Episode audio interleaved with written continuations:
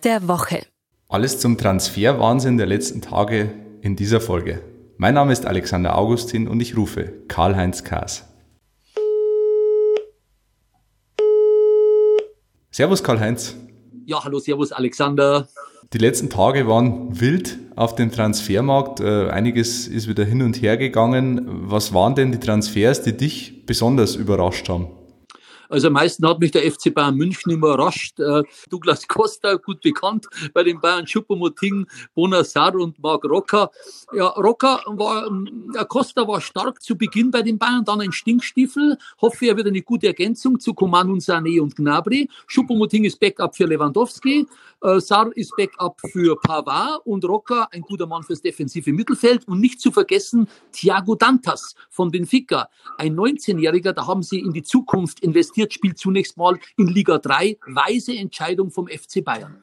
Einer, der kurzzeitig auch im Gespräch war beim FC Bayern, ist Mario Götze, der WM-Held von 2014. Den hat es jetzt letztendlich nach Eindhoven verschlagen. Gute Entscheidung?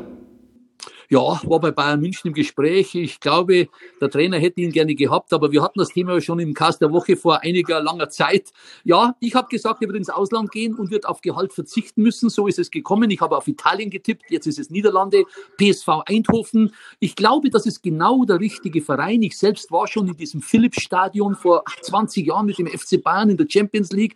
Ein sehr, sehr sympathischer Verein und ganz wichtig für Götze. Roger Schmidt ist Trainer. Und der wollte ihn unbedingt als sechsten deutschen Spieler. Es wird also Deutsch gesprochen dort.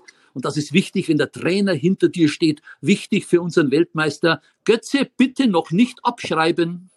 Jetzt war das das erste Transferfenster in Corona-Zeiten. Ähm, am Anfang der Krise ist immer davon gesprochen worden, dass auch der Fußball demütiger werden muss.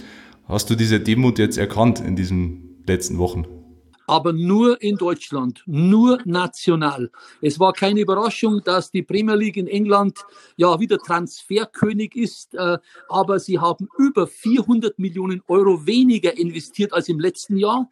In der Bundesliga 323 Millionen, zwei Drittel weniger als im letzten Jahr.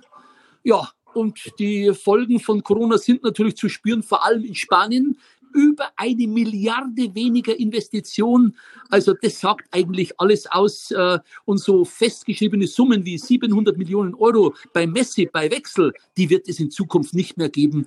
Corona sei Dank. Zurück ins Studio.